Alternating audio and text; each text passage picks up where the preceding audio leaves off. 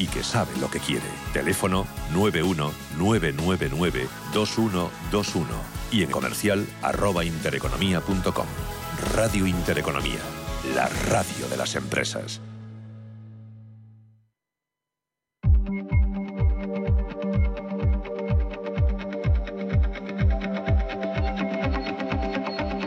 Cierre de mercados con Javier García Viviani.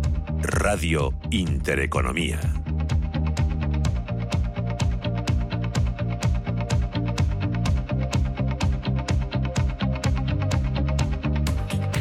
Aumentan un eh, poquito las eh, pérdidas en bolsa y vuelven a impulsarse los eh, rendimientos al alza, cayendo los precios de los bonos. Esos intereses habían corregido ligeramente tras el dato de PMI Servicios en Estados Unidos, se conocía a las 4 menos cuarto de la tarde y estos últimos movimientos se producen tras otra referencia y esta más importante en el sector terciario, servicios igualmente, ese ISM, más actividad y esa actividad es más cara y más generadora aún con fuerza de empleo. Ese ISM de servicios queda el pasado mes en 53,4 puntos por encima de los 52 que esperaba el mercado. El componente de precios pagados disparado. Se va a los 64 puntos desde los 56,7 anteriores. El mercado esperaba algo de relajación en esos eh, precios. Y el empleo en el sector eh, servicios, eh, según esa encuesta ISM,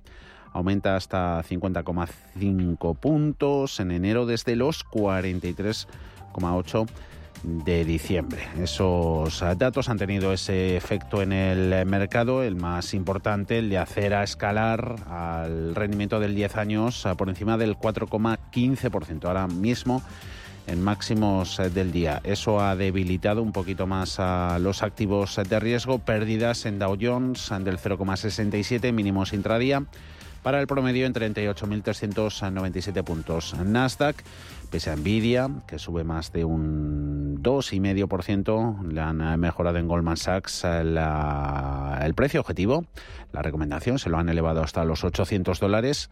Aún así pierde Nasdaq un 0,4% en 15.563, abajo SP500 un 0,4% en 4.938. Europa ya va contando los minutos para el cierre, menos de hora y 20 para que concluya la negociación de esta primera sesión de la semana.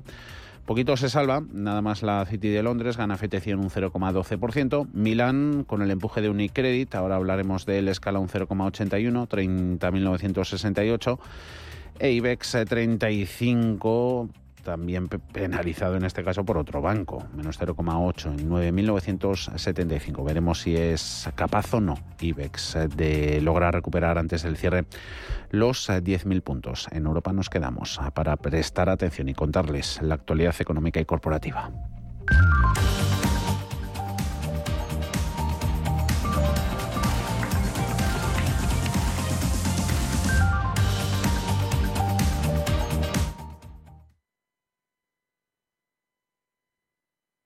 533 1851 o 609 22 47 16 para las notas de voz y WhatsApp. De lunes a jueves, consultorio de bolsa y fondos de inversión en cierre de mercados. Con Javier García Viviani, Radio Intereconomía.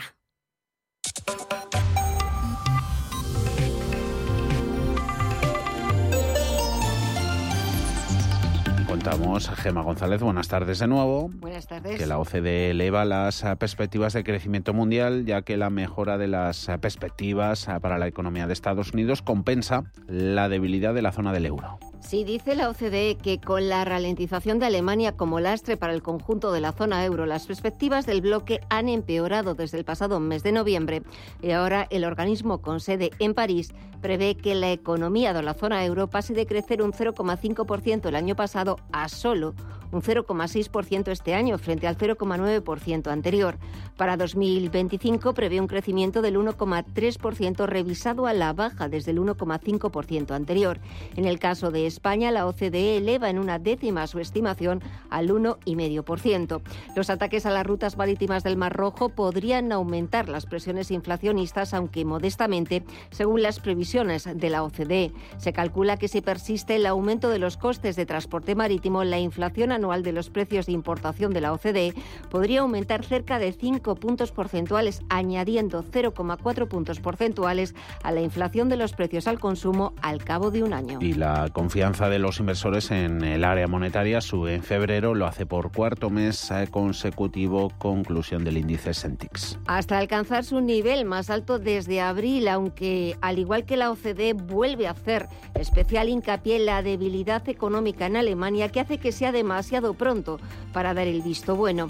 El índice Sentix para la zona euro subió de menos 12,9 puntos en febrero desde los menos 15,8 de enero, por encima de la lectura de menos 15 que estimaba el consenso. Alemania sigue siendo un lastre para la región, según Sentix, que apunta a una persistente crisis económica en el país. Sin embargo, los últimos datos publicados este lunes por la Oficina Federal de Estadísticas, Berlín ha logrado su mayor superávit comercial en más de seis años, de unos 22.200 millones de euros. Y en el Reino Unido también hemos conocido el índice de gerentes de compras compuesto, el PMI, que registró un nivel de 54,3 en enero, por encima de lo esperado. En los eh, PMI de la, de la zona del euro nos centramos, esa actividad muestra tímidas señales de recuperación a principios de año. Lo que viene a reforzar los argumentos del Banco Central Europeo para mantener los tipos en mínimos históricos.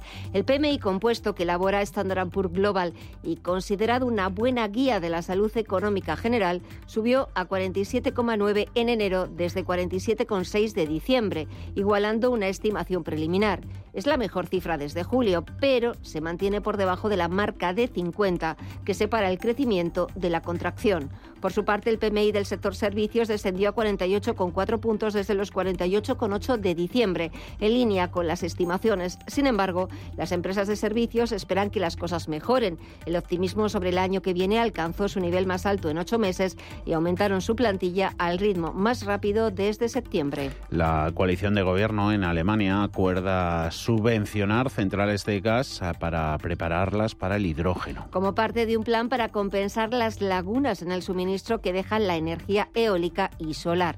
El proceso de licitación de cuatro centrales de gas preparadas para el hidrógeno con una capacidad total de hasta 10 gigavatios tendrá lugar en breve, según el Ministerio de Economía germano, que no ha especificado fecha. Los planes de transición al hidrógeno de las centrales deberían estar listos para 2023, con el fin de que la transición al hidrógeno total entre 2035 y 2040. Lo corporativo, vamos con los eh, nombres propios. Eh, Vodafone, la facturación de la empresa de telecomunicaciones alcanza los 11.370 millones de euros entre octubre y diciembre del año pasado, es un 2,3% menos. Así es, y en bolsa Vodafone está perdiendo algo más de un 2%. Los ingresos por servicio de la operadora británica sumaron 9.383 millones, un 1,4% menos en comparación con el mismo periodo del año anterior. Y todo esto a pesar de que su línea de negocio con las empresas, de que Vodafone Business haya sorprendido al mercado con un sólido crecimiento del 5%.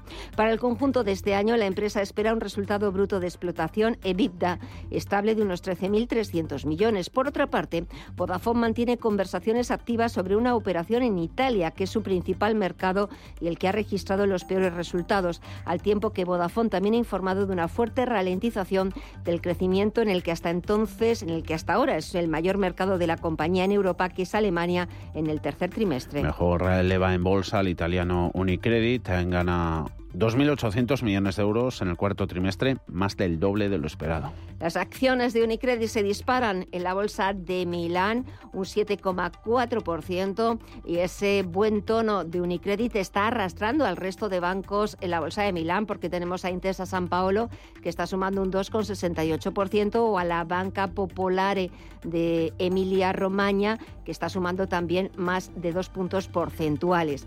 Está subiendo tanto Unicredit, la bolsa italiana, después de confirmar el beneficio récord de más de 8.600 millones de euros que ha logrado el banco en 2023.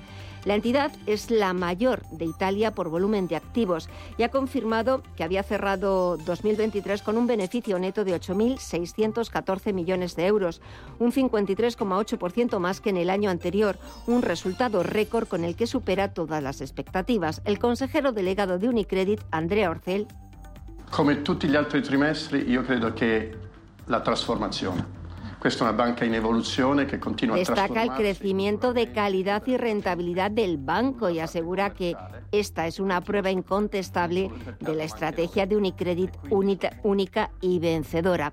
Respecto a futuras adquisiciones y futuras fusiones, Orcel lo pospone hasta después del primer trimestre. Reconoce que mira con más interés a Europa del Este que a Italia. If you look at uh, 21, 22, 23, we've had changing scenarios, uncertain scenarios, geopolitics, wars. Este banco, recuerda el consejero delegado, se ha adaptado siempre y también lo ha hecho en un escenario de tipos más altos, en un escenario de guerra y con la perspectiva de tipos más bajos. Son eh, protagonistas eh, también los eh, fabricantes de, de automoción en Europa. Leemos ahora mismo en Reuters, se hace con la agencia de un titular del diario alemán eh, Handelsblatt. Dice que la empresa alemana de software gigante SAP va a dejar de adquirir sus coches de empresa Tesla debido a la impuntualidad de las entregas y a las eh, fluctuaciones de los eh, precios. Handelsblatt cita al responsable de flotas de SAP, quien afirma que los precios de catálogo de Tesla fluctúan más que los de otros fabricantes y eso les dificulta a la empresa contratista la planificación y supone un mayor riesgo para la propia compañía. Hablamos también de, de. Eh, su presidente John Elkan dice que no hay planes de estudio sobre futuras fusiones, tampoco con la francesa Renault. Y es que la empresa, según Elkan, se está centrando en la ejecución del plan estratégico y en la implementación oportuna de los proyectos anunciados para fortalecer su actividad en todos los mercados donde está presente, incluido Italia. De esta forma, el presidente de Stellantis desmiente los recientes rumores sobre una hipotética consolidación en el sector del automóvil, en particular con escenarios de fusión o asociación entre Stellantis y Renault. El CEO de Stellantis, Carlos Tavares, es el que ha venido alimentando, sobre todo este fin de semana, esos rumores sobre la necesidad de nuevas fusiones en el mundo del automóvil, porque, en opinión de Tavares, la industria necesariamente debe afrontar una nueva fase de consolidación. Eh, una un momento con el costo enorme. Y a quien escuchamos es al ministro italiano de Exteriores, Antonio Tajani, para quien es importante producir coches eléctricos e híbridos en Italia. La preocupación mayor Nos eh, vamos también a Turquía, donde la inflación recibe al nuevo gobernador de su Banco Central con un repunte, se va la tasa al 6,7%. Debido a la subida del salario mínimo en el país, pero es que en tasa interanual la inflación repunta hasta el 64,9% en enero, unas cifras que ponen de relieve la continua fortaleza de la inflación de los servicios y que pueden presionar al nuevo gobernador del Banco Central, Fatih Karahan, nombrado tras la dimisión de Hafize Gayer Khan para que reinicie el ciclo de endurecimiento de la política monetaria. Sí, eh, eso es lo que está sucediendo eh, con eh, Turquía. Vamos a ver cuál es el tipo de política que empieza a hacer el nuevo gobernador del Banco Central en un contexto internacional de posibles bajadas de tipos de interés y donde la inflación está siendo un verdadero quebradero de cabeza para las autoridades turcas. Y el gran rival de Google en Rusia, Yandex, vende todo su negocio en el país por 5.210 millones de dólares. Es todo un giro histórico en la estrategia comercial de Yandex. Los activos rusos de la firma se venderán a un consorcio nacional liderado por el fondo Argonaut, uno de los dueños de Lukoil, el inversor de capital riesgo Alexander Chachava y los empresarios Alexander Ryazanov y Pavel Pras. Yandex es el gran referente nacional de Rusia y pionero en la llegada de Internet al país. Y desde la firma no niegan que el motivo de su decisión es la guerra de Ucrania.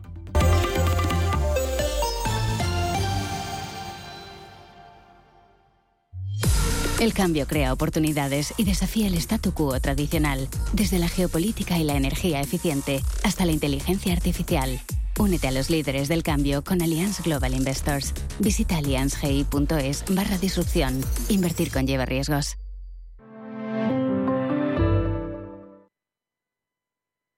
Tan, tan, tan, tan.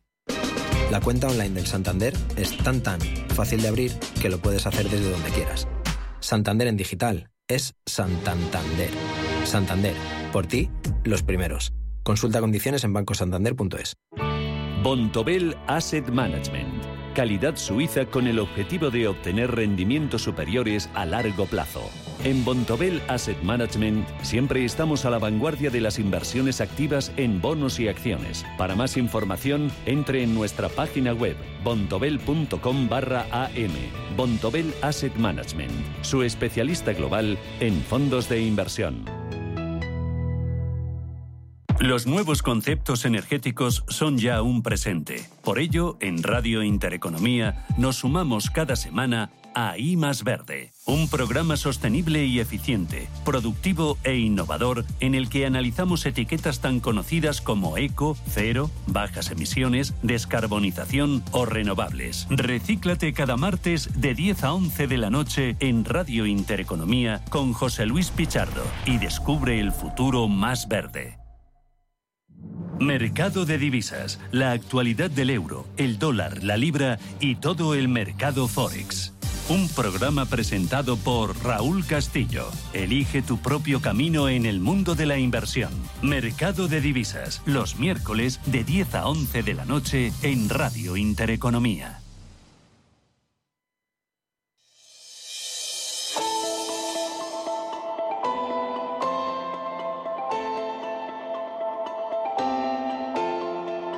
Expansión y ciclo.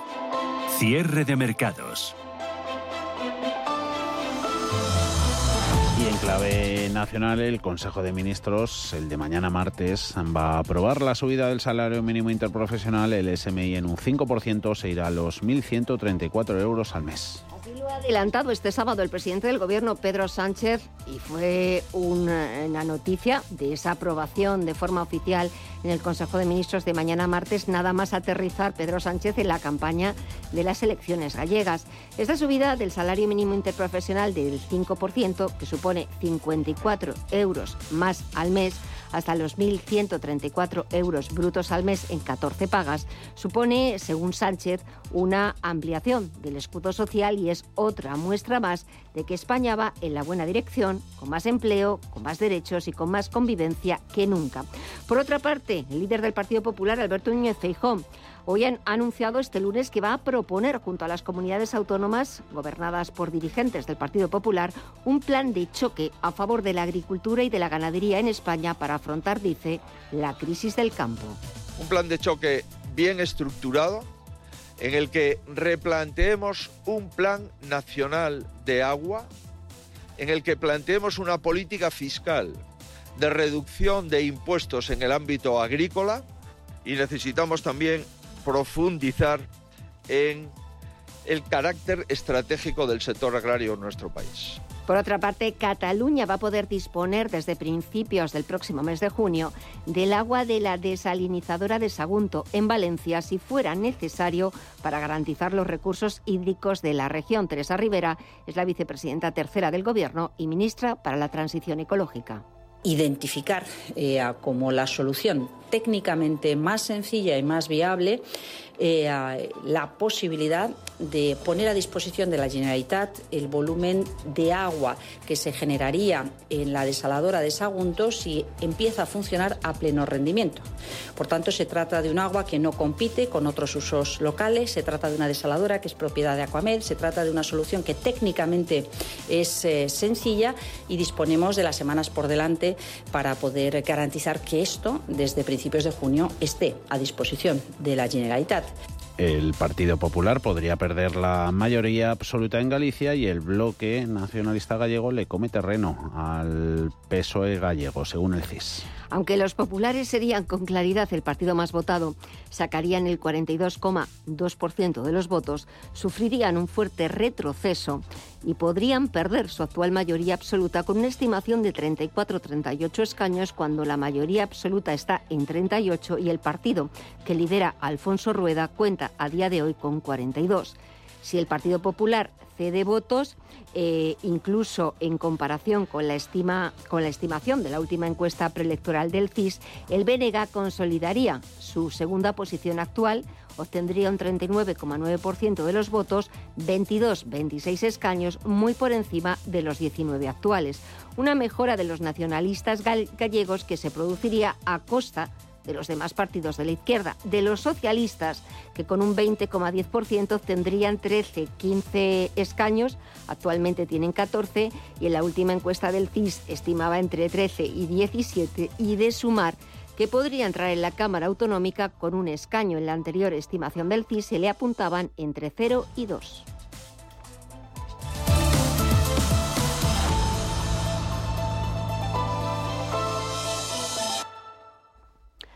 Pasan 26 minutos de las 4 de la tarde, una hora menos en la comunidad canaria.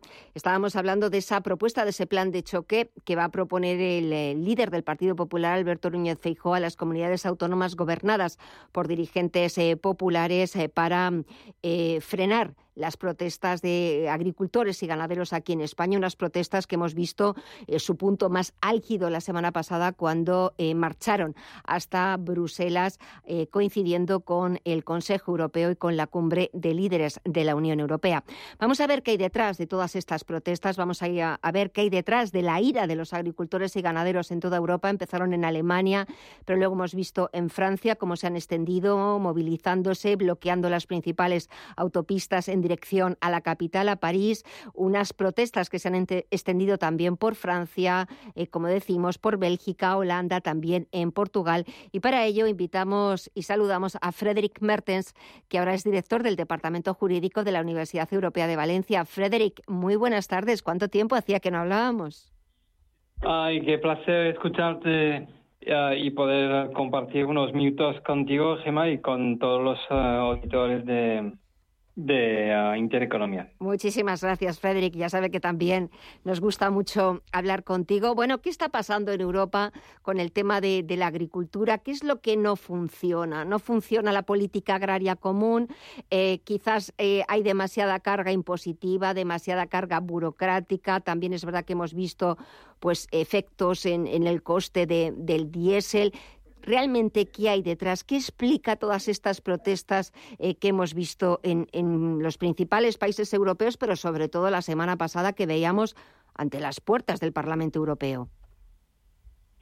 Bueno, eh, todo lo que acabas de comentar es uh, en conjunto, un conjunto de, factores que, que afectan eh, seriamente la, la profesión y diría incluso eh, un estilo de, vida eh, de los agricultores, que sean españoles, franceses eh, o de cualquier país de la Unión Europea.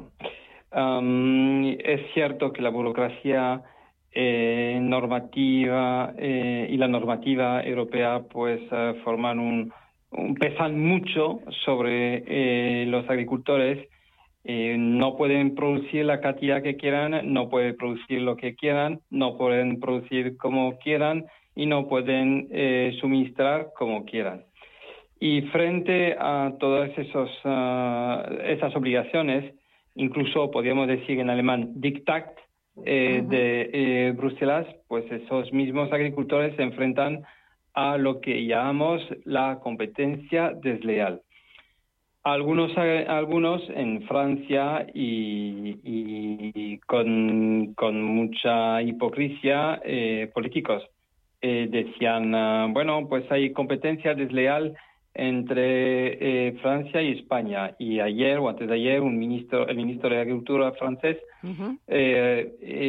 corrigió, digamos, esas afirmaciones diciendo que el tomate español está igual eh, igualmente tratado eh, por los agricultores españoles eh, al igual que el tomate francés que no hay reglamentos o normativas distintas. Es la misma regla para para los agricultores españoles y franceses pero es verdad que hay países que como Francia que ponen más exigencias normativas y burocráticas y que en definitiva, puede generar algunas distorsiones, pero la competencia desleal está fuera de la Unión Europea. Es decir, que la Unión Europea tiene que defender, y es en este sentido que tiene que trabajar y revisar su política de defensa, por no decir de ofensiva, eh, para eh, todos sus productos agrarios, agrícolas, eh, cítricos, frutas, verduras, carnes, cereales europeas en los mercados eh, internacionales. Y claro, es ahí donde está la competencia. ¿Qué podemos hacer con un país como eh, Sudáfrica o Marruecos que no tienen las mismas exigencias cualitativas y, y fitosanitarias respecto a sus cultivos?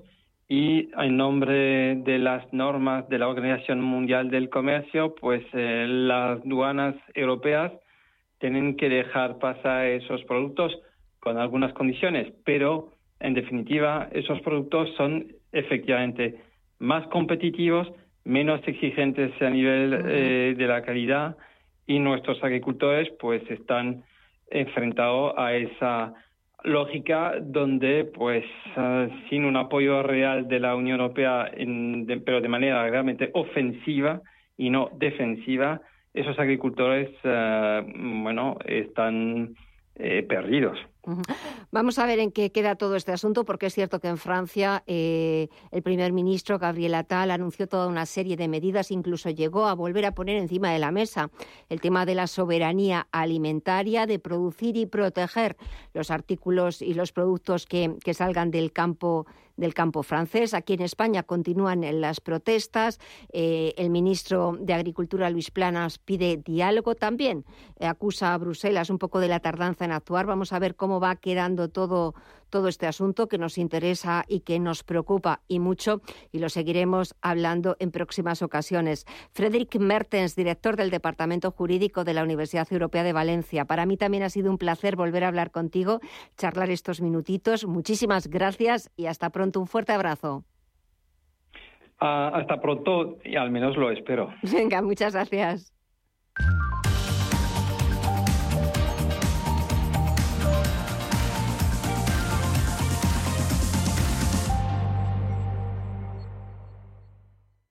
¿Estás harto de bajas rentabilidades? ¿No quieres seguir pagando altas comisiones a tu banco o gestora? Finicens es la solución perfecta para gestionar tu patrimonio. Traspasa tus fondos de inversión a Finicens y podrás obtener una mayor rentabilidad. Infórmate en el 910-483-004 y en finicens.com. Finicens, especialistas en inversión indexada. ¿Quieres vender tu piso rápido? Con Tico es posible. Entra en vendetucasahoy.com y completa los datos básicos de tu vivienda. Tico se encarga de todo el papeleo y puedes venderla en tiempo récord. Así de sencillo. Pide tu propuesta ya en vendetucasahoy.com. Si caminas solo, irás más rápido. Si caminas acompañado, llegarás más lejos. Luna Sevilla es su asesor patrimonial de referencia. Prestando nuestros servicios como agentes de Caser Asesores Financieros, somos una empresa con amplia experiencia profesional y una clara apuesta por la formación de calidad, la información transparente y objetiva y por el asesoramiento financiero personalizado y continuado. Si desea más información, visite lunasevilla.es o llámenos al 91 762 3442.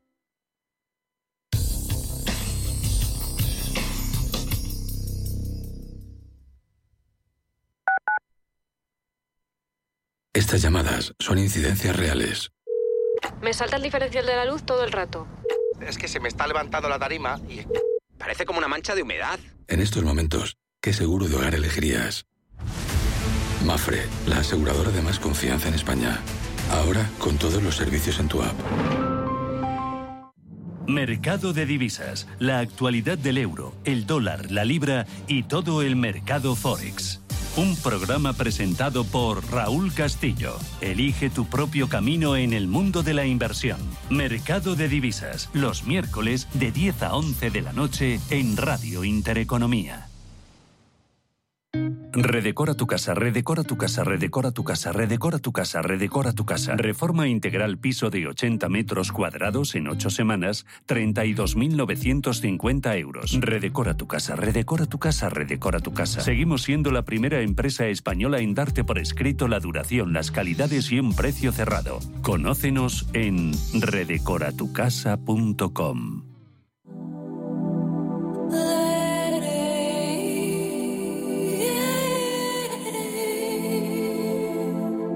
Ruta 42. Los sábados a las 8 de la tarde en Radio Intereconomía. Un viaje infinito por las grandes músicas. Ruta 42. Un programa de Joaquín Martín. El riesgo de pobreza y exclusión social afecta a uno de cada tres menores en España. En la Fundación La Caixa facilitamos metodologías y recursos a más de 400 entidades sociales para dar oportunidades a quienes más lo necesitan y que puedan desarrollar todo su potencial. Solo es progreso si progresamos todos. Fundación La Caixa.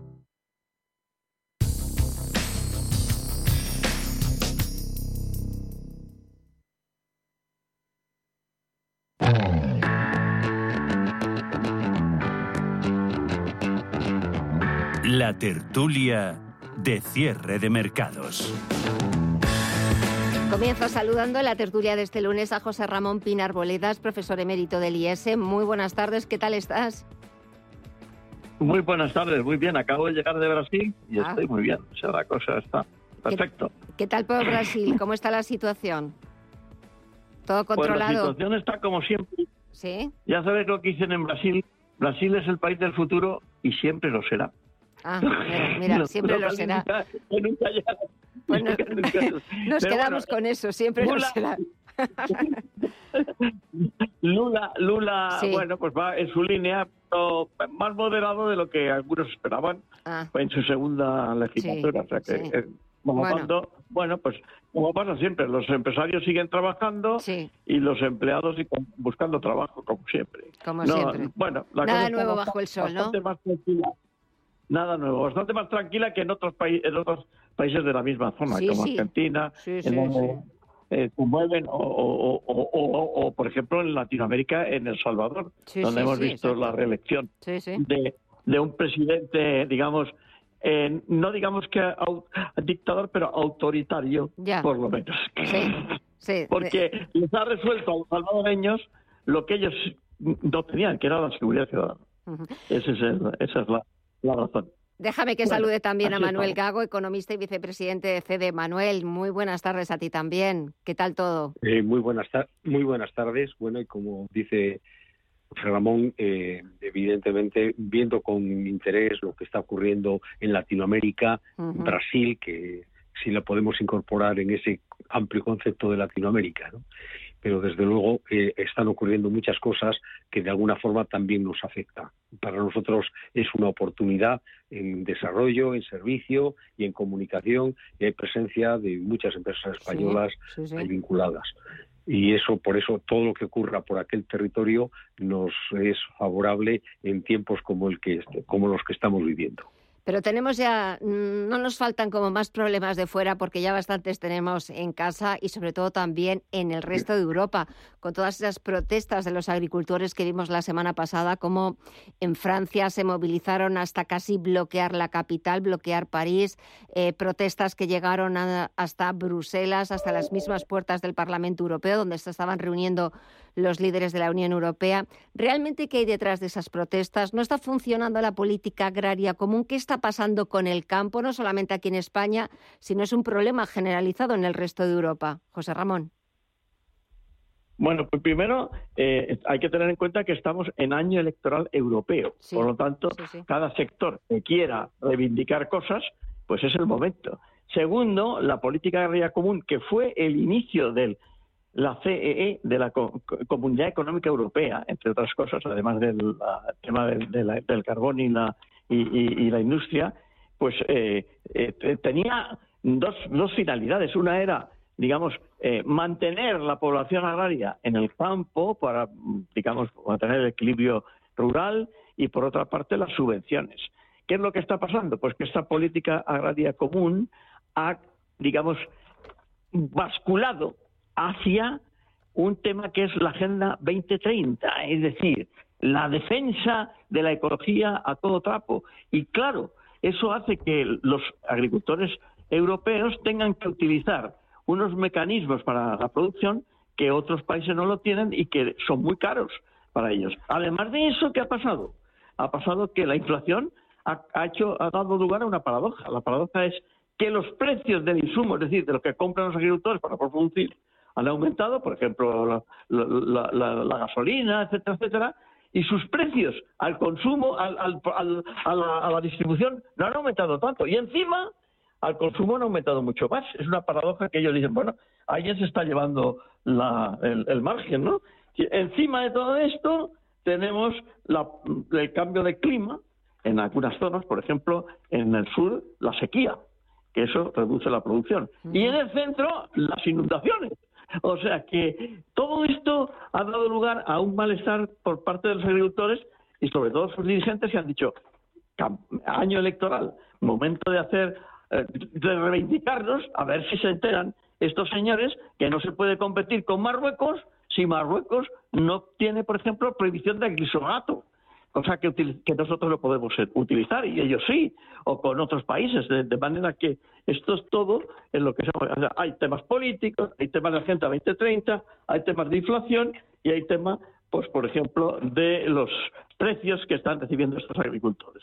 Eso todo conjunto, pues ha dado lugar a esa explosión de la agricultura primero francesa, alemana, que los alemanes estaban muy movilizados antes. los, los, belgas y, y, ahora los españoles. Mm. Porque también es verdad que los, agricultores españoles, encima con la sequía, no digamos nada a los griegos, se les quemó el año pasado medio país. Pues todo, todo esto, o defendemos a, los agricultores, o primero, se, tendremos desiertos, porque no habrá gente viviendo en esas zonas, y segundo, tenemos que pagar mucho más nuestras, nuestro alimento. De manera que hay que volver a repensar la política agraria común, que es lo que quieren estos agricultores. Manuel. Bueno, evidentemente el problema está en la excesiva burocracia que representa Bruselas. El hecho de todo el desarrollo de la normativa está perjudicando, ha perjudicado con, con tanto eh, eh, dificultad hacia eh, lo que hacia la agricultura, ¿no? De una forma con limitaciones que impide que los agricultores de Europa y fundamentalmente los agricultores españoles se ven perjudicados por importaciones masivas sin ninguna sin ningún control sin, sin esa, esas eh, digamos eh, limitaciones que se ven sometidos para la utilización de sus procesos y hace impide impide que pueda ser y puedan llevar sus productos de una forma competitiva que pueda establecerse mecanismos competitivos. Lo que está pasando en estos momentos en Francia es una consecuencia de la oportunidad que tiene España por, por el adelantamiento de sus producciones, pero que se ven perjudicadas de una forma directa en un mercado que no está siendo un mercado común, un mercado único común. Por eso eh, eh, hay que identificar lo que representa en sí mm, la oportunidad de, los españoles, de los productos españoles y la competencia que tienen terceros países con, su producción. La realidad de la agricultura como sector primario, que ha sido, como muy bien dice José Ramón, el origen y el fundamento de, la Comunidad Económica Europea, pero también el futuro. El futuro está ahí. Es más, en esto, eh, si se analiza cuáles son los 10 puestos más importantes o, digamos de mayor crecimiento que puede haber en los próximos años eh, se está identificado como eh, operadores de equipos agrarios, ¿no? O sea, ese realmente ahí hay una oportunidad real porque la agricultura va a tener una necesidad y por mucho que avancemos en economías virtuales, en inteligencia artificial, el desarrollo de los productos primarios seguirá siendo básico. Y ahí los países, cada uno de ellos, tiene que tener un principio clave de autonomía. La autonomía en, cuanto a la alimentación, la autonomía en cuanto a independencia, en cuanto a lo que pueden representar algunos casos de productos energéticos con las dificultades que eso lleva. Eh, por eso los agricultores en general en estos momentos aprovechando esa oportunidad que como bien dice también José Ramón de, las próximas elecciones tienen que eh, si no ahora si no reivindican ahora cuándo lo van a hacer y parece que esa esa reivindicación tiene todo sentido y tiene la lógica. Eh, una reivindicación también sí perdona. Sí José Ramón di estamos, ten en cuenta que estamos en invierno. En invierno los agricultores no tienen tanto trabajo. Los ganaderos los ganaderos no se pueden ir. Pero los, pero los, agricultores en invierno, no, mm, claro, sobre todo en el, en el centro de Europa que está lleno de nieve, pues no te, no te, y entonces cuando tienes la oportunidad de, de salir a, manifestarte, aunque luego en verano trabajen mucho más horas que ahora, pero bueno, eso es así. Eh, que eh, estaba yo también, sí, acordándome que lo has mencionado, tema de la sequía. Eh, la semana pasada ya el presidente de la Generalitat de Cataluña, Pere Aragonés, ya puso a Barcelona, su área metropolitana, más de 200 municipios, parte también de Girona en situación de emergencia. ¿Qué, está pasando en, Cataluña? Hay muchas declaraciones. Hoy escuchaba a la presidenta regional, a Isabel Díaz Ayuso, también al expresidente del Gobierno, a José María Aznar, eh, culpar de, lo que está sucediendo también en Cataluña al expresidente del Gobierno, al socialista José Luis Rodríguez Zapatero.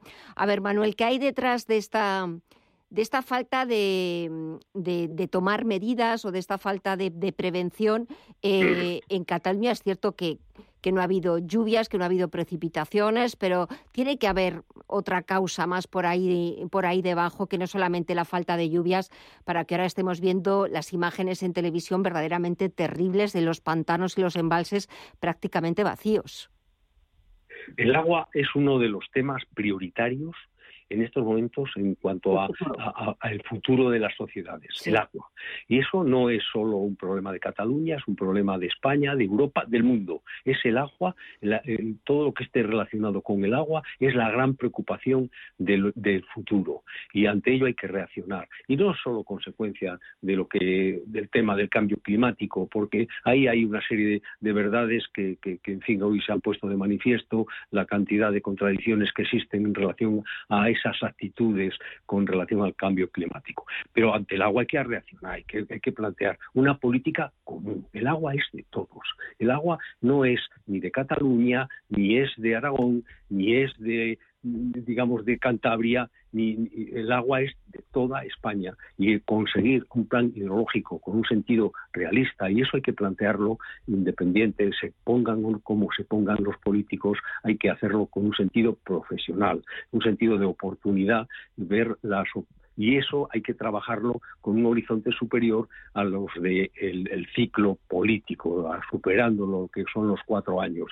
Si eso se hiciera, estaríamos, tenemos, España es un país que dispone de agua, pero claro, está desequilibrado, existen cuencas y cuencas, y por eso tenemos que buscar una solución que pueda equilibrar ese sistema, que podría haberse hecho, ahí lo paró en su día Zapatero, el plan hidrológico que se había iniciado, y, ahora, y se ha paralizado por completo, o sea, no se le puede culpa. Cataluña tiene culpa, evidentemente, no han hecho nada, no se ha preocupado en este periodo de tiempo de hacer eh, muchas de las actuaciones de política con el agua. Pero no solo Cataluña, eso está pasando en realidad en toda España.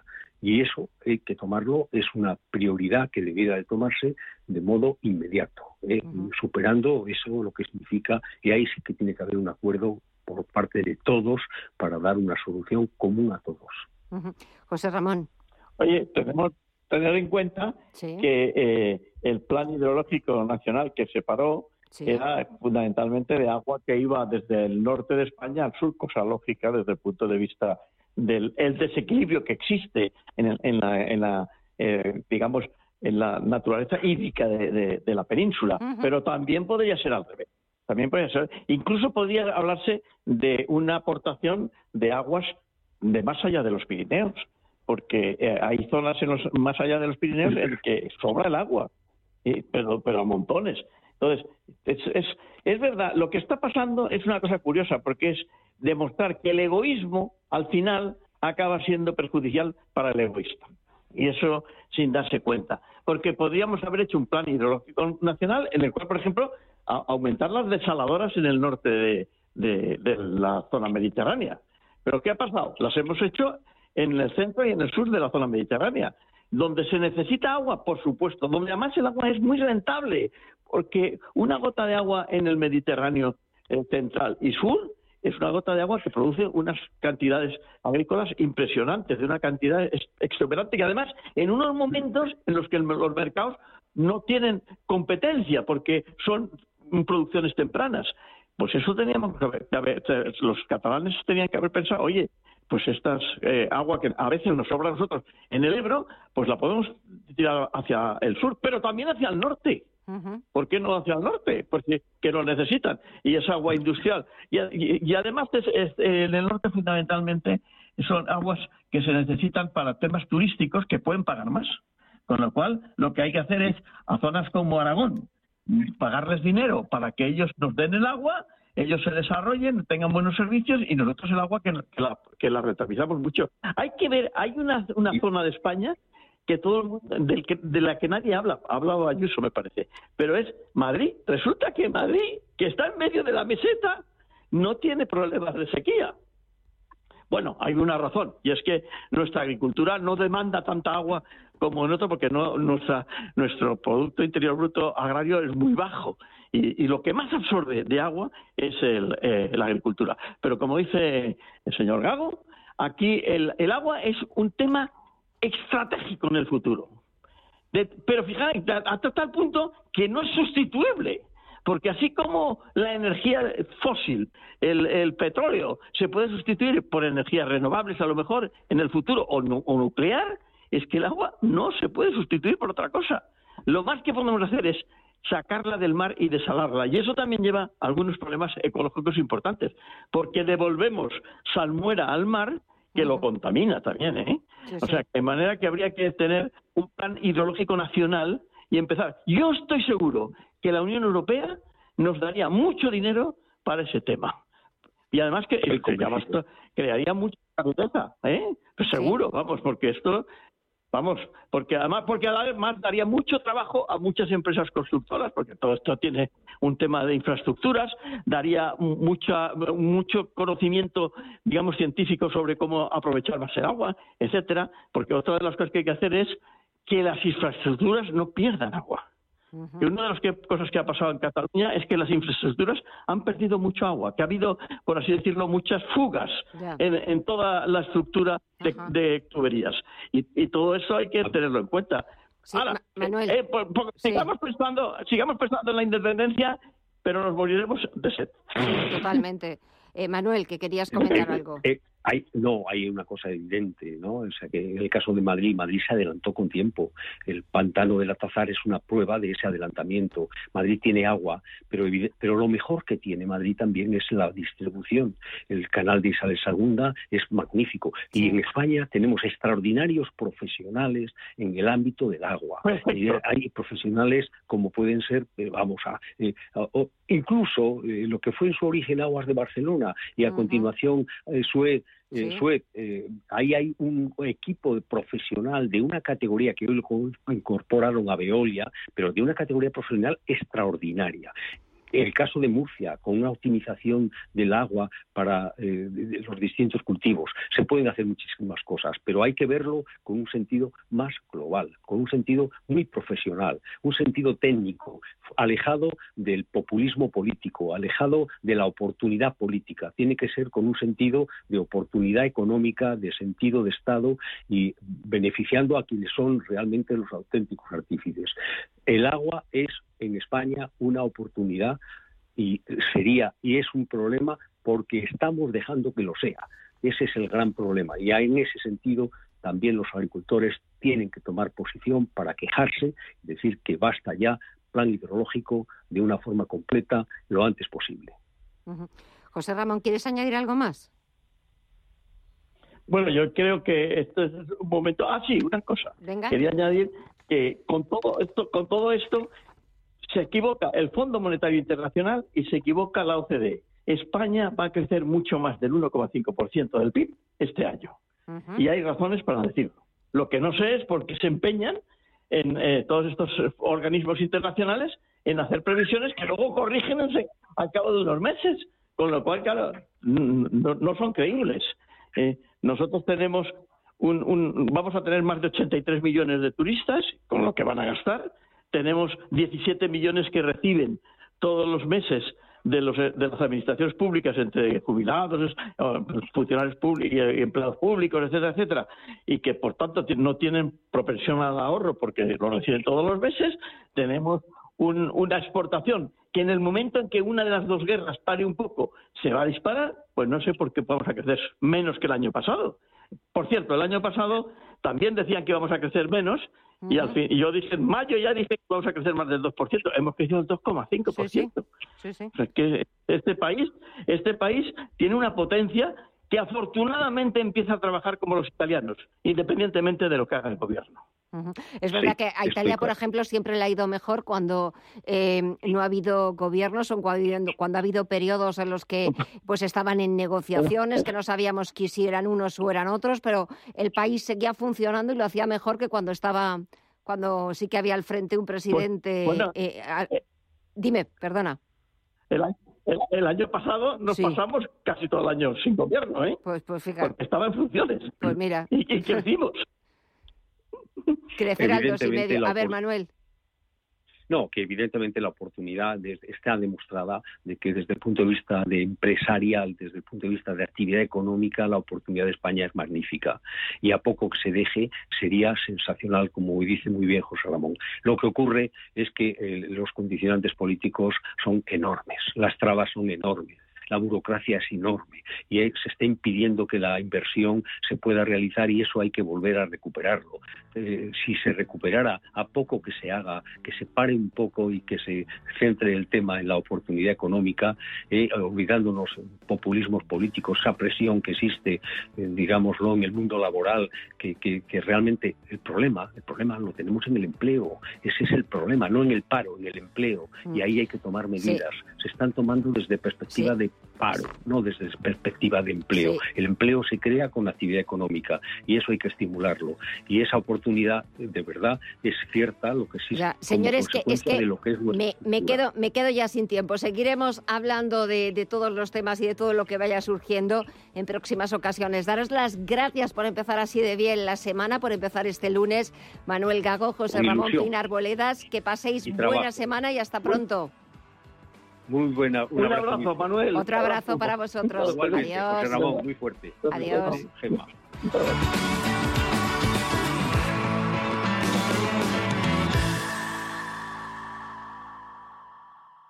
WeCity es la plataforma de inversión inmobiliaria mejor valorada de Europa. Con WeCity, nuestros inversores ya han obtenido rentabilidades netas anuales superiores al 15% en plazos de entre 6 y 18 meses. ¿A qué esperas para rentabilizar tus ahorros? Llama al 628 53 40 63 o entra en wecity.io. Los lunes, de 6 a 7 de la mañana, entra derrapando por las ondas de la radio el escuadrón más potente, cargado de la máxima actualidad social, explicada tal cual, como es, sin paños calientes, con rigor y afán de servicio público para todos, sin palos en las ruedas. Los lunes, de 6 a 7 de la mañana, en Radio Intereconomía. El Teatro Real estrena en España Lear, la ópera sobre el rey Lear de William Shakespeare. Vive una sobrecogedora creación escénica de Calixto Vieito sobre la poderosa partitura de Aribert Reimann. Seis únicas funciones del 26 de enero al 7 de febrero. Compra ya tus entradas desde 18 euros en teatroreal.es. Patrocina Fundación Santander. Teatro Real. Siente la experiencia de la ópera. Antes de que amanezca te acompaña, escucha y ameniza las mañanas en Radio Intereconomía. Antes de que amanezca, con Guillermo Sancho Muela, de martes a viernes, de 6 a 7 de la mañana, en Radio Intereconomía. Hola, soy Susana Criado y te espero cada día en Radio Intereconomía, de 7 a 12 de la mañana, en Capital Intereconomía. Analizamos la actualidad económica con rigor y profesionalidad. Di que nos escuchas.